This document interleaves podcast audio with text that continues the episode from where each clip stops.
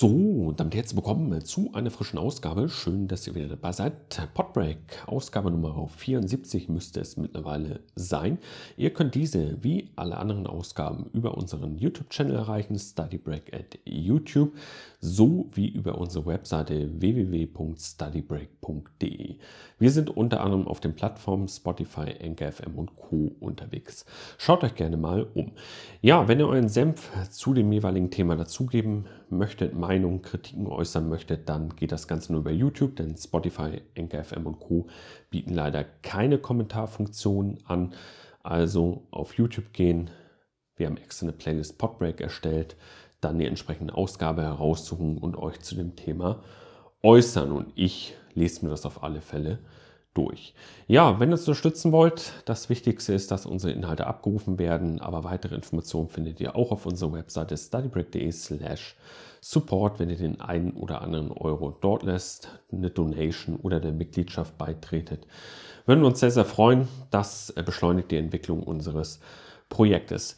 Dann noch ein weiterer Hinweis und zwar ich habe so ein paar Gedankenspiele die letzten Tage gehabt, ob ich nicht noch eine eigene Webseite für den Podcast erstelle, wo ihr euch nochmal alle Ausgaben einzeln herunterladen könnt oder wo nochmal so ein bisschen Zusatzmaterial ist, exklusives Material, ähm, wo nochmal ein paar Themen in Textform angesprochen werden und wo wir vielleicht alle Kommentare bündeln können und nicht die auf YouTube unter den einzelnen Ausgaben alle getrennt sind.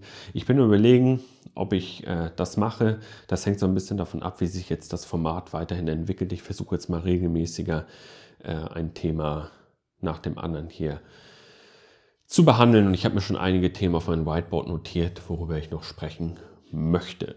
So, heutiges Thema, ihr habt sicher schon im Titel entnommen, und zwar Statistik. Ich werde mich hier allerdings nur auf die deskriptive Statistik, also die beschreibende Statistik beschränken. Ich habe die deskriptive Statistik an der Universität Essen-Duisburg, Campus Essen, besucht. Die Veranstaltung bestehend aus Vorlesungen und Übungen. Tutorium weiß ich gar nicht, ob, das, ob es das da damals schon gab. Ich meine nicht. Es war wirklich eine stumpfe Vorlesung und eine stumpfe Übung, eine Vorlesung, die ich auch zum Teil gar nicht besucht habe. Und eine Übung, die über meinen Verständnis hinausging.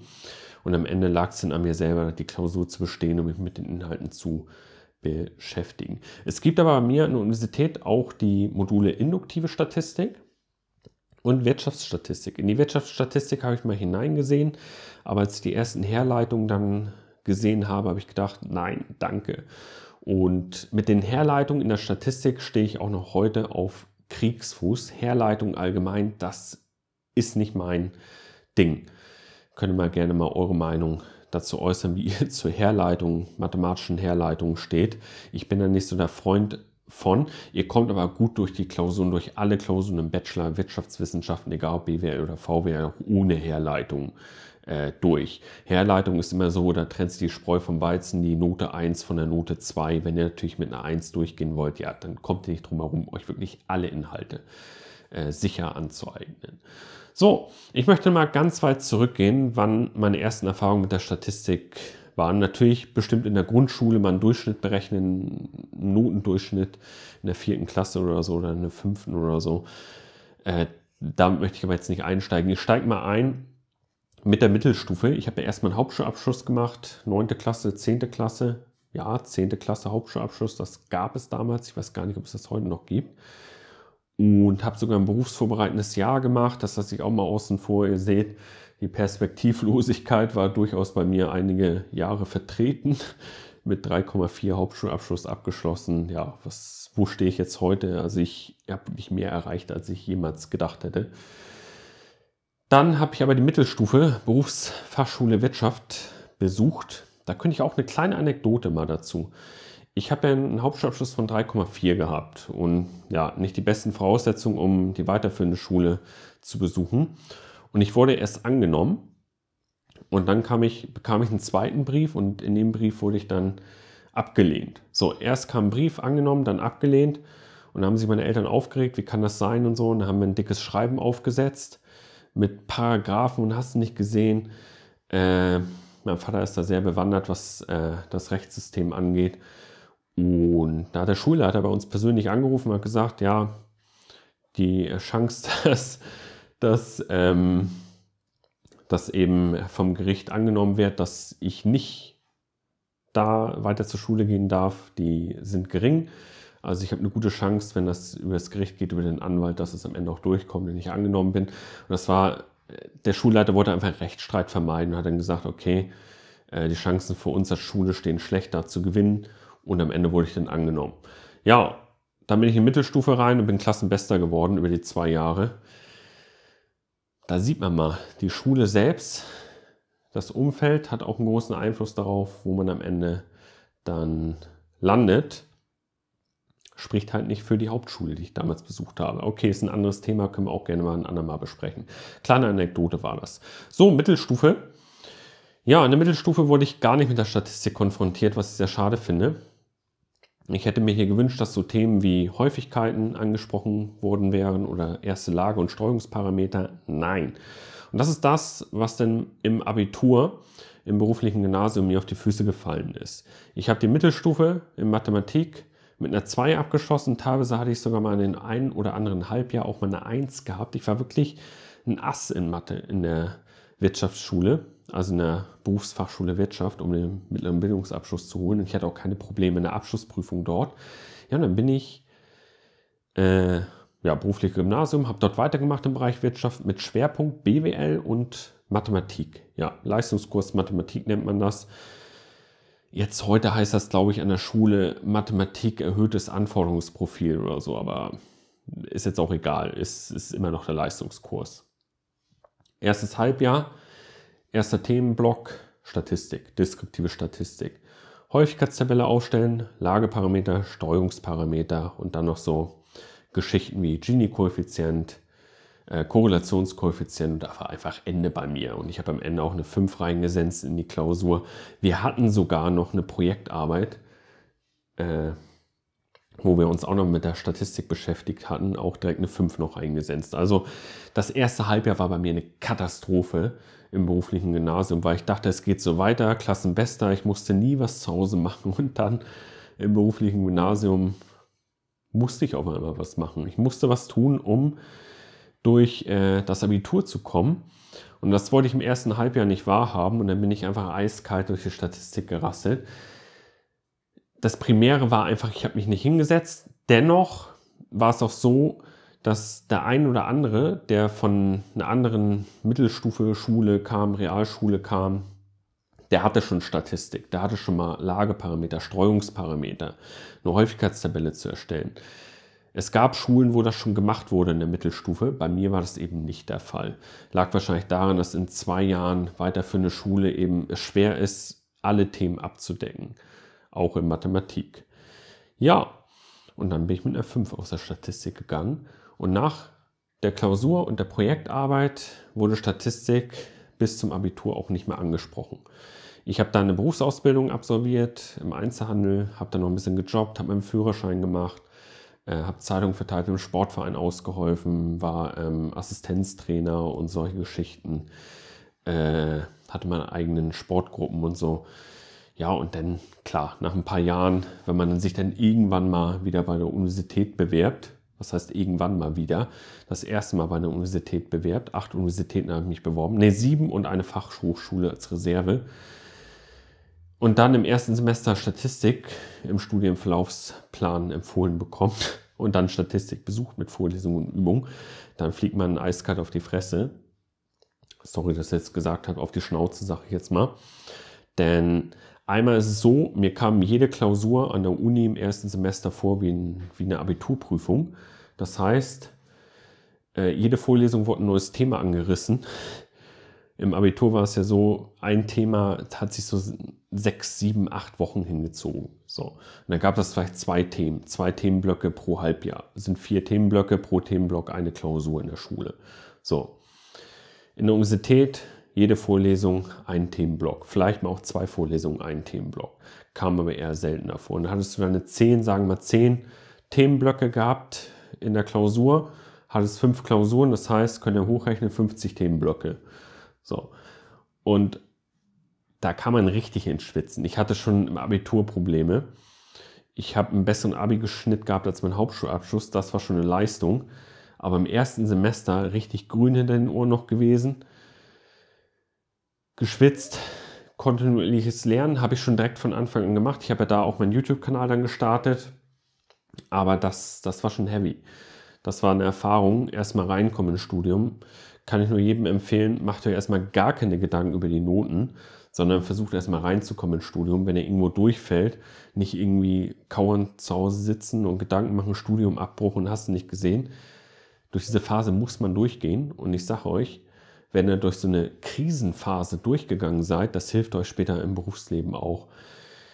Diejenigen, die immer mit Einsen durch Schule, Studium gehen, Universität, Ausbildung etc., das sind aber diejenigen, die dann, wenn mal eine Krise kommt, damit nicht umgehen können. Also, ihr wächst daran, wenn ihr solche Krisen habt und die durchsteht. Und nicht aufgeben, sondern weitermachen. Und immer das, immer versuchen, den nächsten Step zu gehen.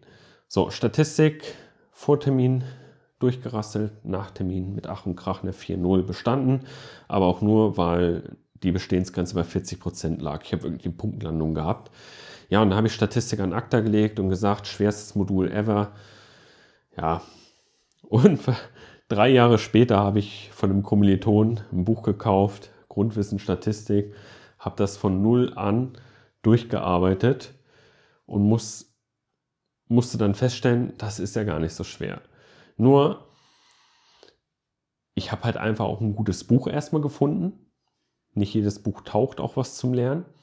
Dann war ich motiviert dort. Ich habe nämlich für mich selbst gelernt. Ich habe nicht auf eine Klausur oder so gelernt.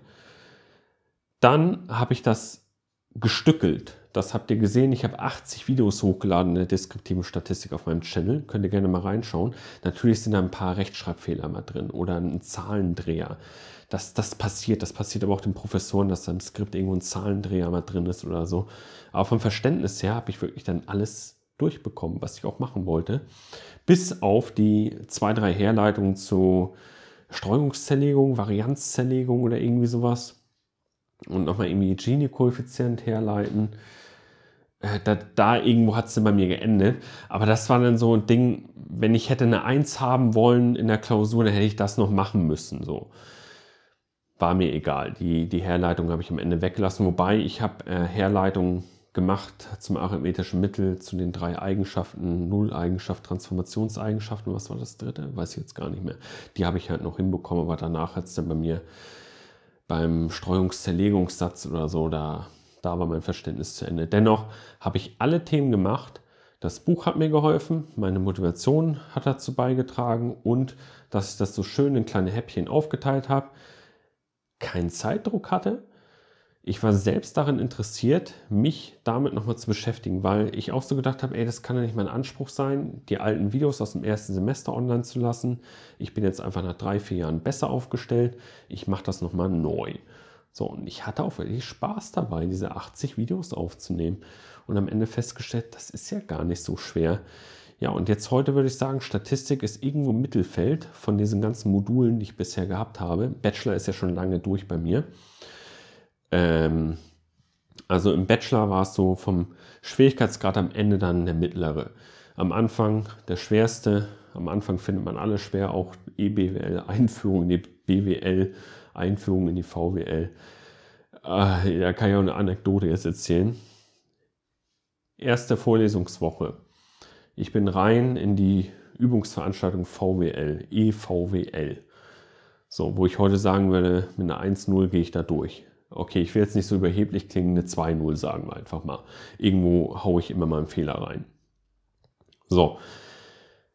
Dann, auch Mikro oder so, würde ich jetzt, denke ich, mit einer 2-0 durchgehen erstes Übungsblatt bekommen und ich habe das erste Übungsblatt schon als schwer empfunden. Ich weiß so genau, Grenzertrag, Grenzkosten oder so war was war das erste Übungsblatt. Tabellarisch Grenzertrag berechnen und solche Geschichten mit ein paar Aufgaben. Dann dachte ich, okay, das ist das Übungsblatt, was wir in den nächsten zehn Wochen bearbeiten werden. So, so stumpf habe ich halt irgendwie so gedacht. So, das war aber noch so von der Schule eher. Wir haben in der Schule ein Übungsblatt bekommen, da waren ein paar Aufgaben drauf und die haben wir eben zwei, drei, vier Wochen lang durchgekaut teilweise.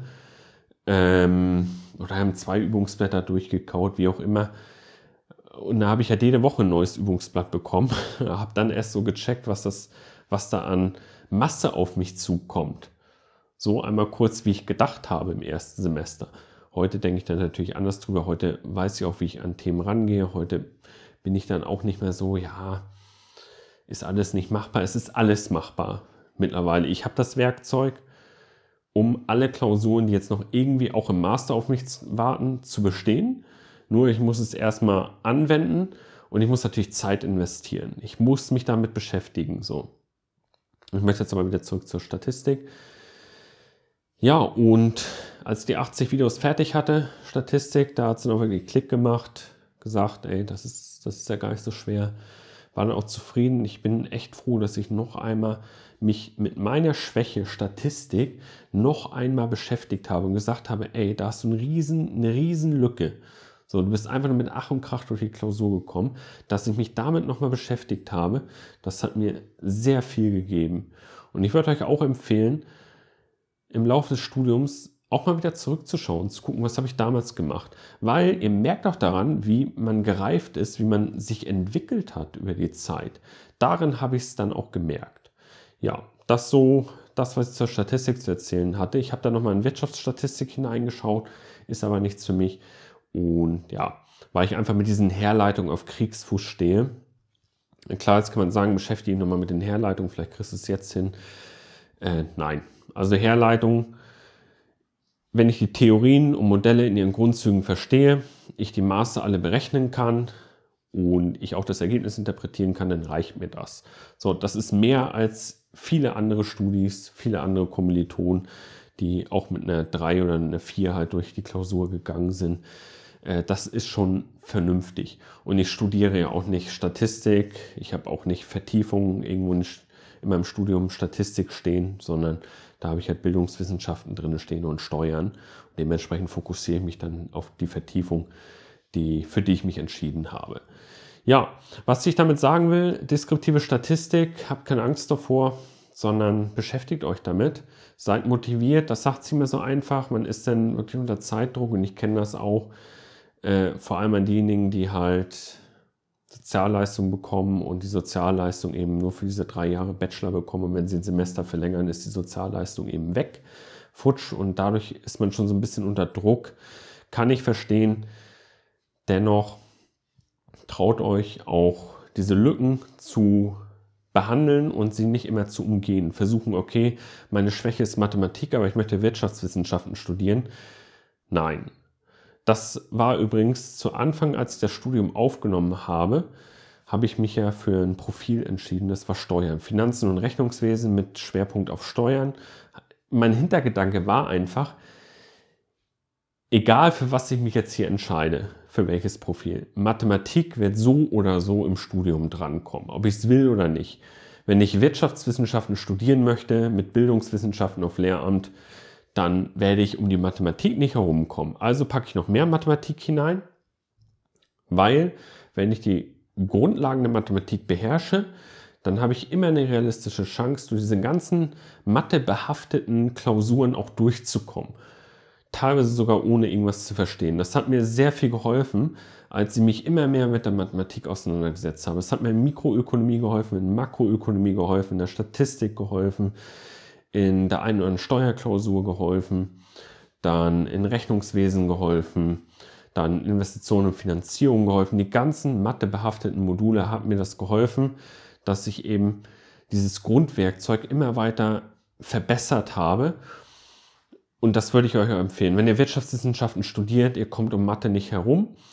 Es ist natürlich nicht nur Mathe, aber ihr könnt mit Mathematik sehr viele Punkte sammeln und das ist halt eine Chance. Und ich sehe das halt einfach als Chance, mich dann auch intensiver mit der Mathematik zu beschäftigen, weil dann hast du einfach einen Jackpot. Du hast immer sichere Punkte in der Klausur, wenn du mal eine Gewinnfunktion aufstellen sollst, wenn du mal irgendwie ableiten sollst, wenn du mal Differential, also, ähm, oh, wie nennt sich das? Differentialgleichung, äh, Grenzrate der Substitution war das ja, wo ich dann auf beiden Seiten einmal umstellen muss, Kettenregel, Produktregel und so weiter.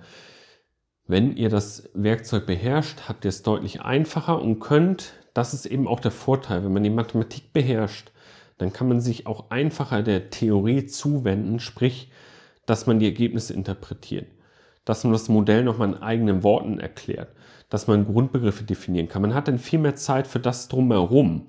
So, aber wenn die Mathematik nicht sitzt, seid ihr immer da und versucht immer die Lücken irgendwie entweder zu umgehen oder immer diese Lücken, diese mathematischen Grundlagen immer wieder zu stopfen. So. Und das kann es nicht sein. Man muss die Mathematik in den Wirtschaftswissenschaften auf jeden Fall beherrschen. Punkt. So, das soll soweit gewesen sein. Ich hoffe, euch hat der Podcast gefallen. 20 Minuten oder so bin ich jetzt am Start hier. Ja, besucht uns gerne auf der Webseite studybreak.de. Schaut gerne mal auf unserem YouTube-Channel vorbei. Guckt mal an, welche Inhalte euch interessieren. Und ganz wichtig, wenn ihr Feedback habt, dann schreibt das auch drunter unter das entsprechende Video. Lasst es mich gerne wissen. Ich verabschiede mich bis zum nächsten Mal rein und ciao.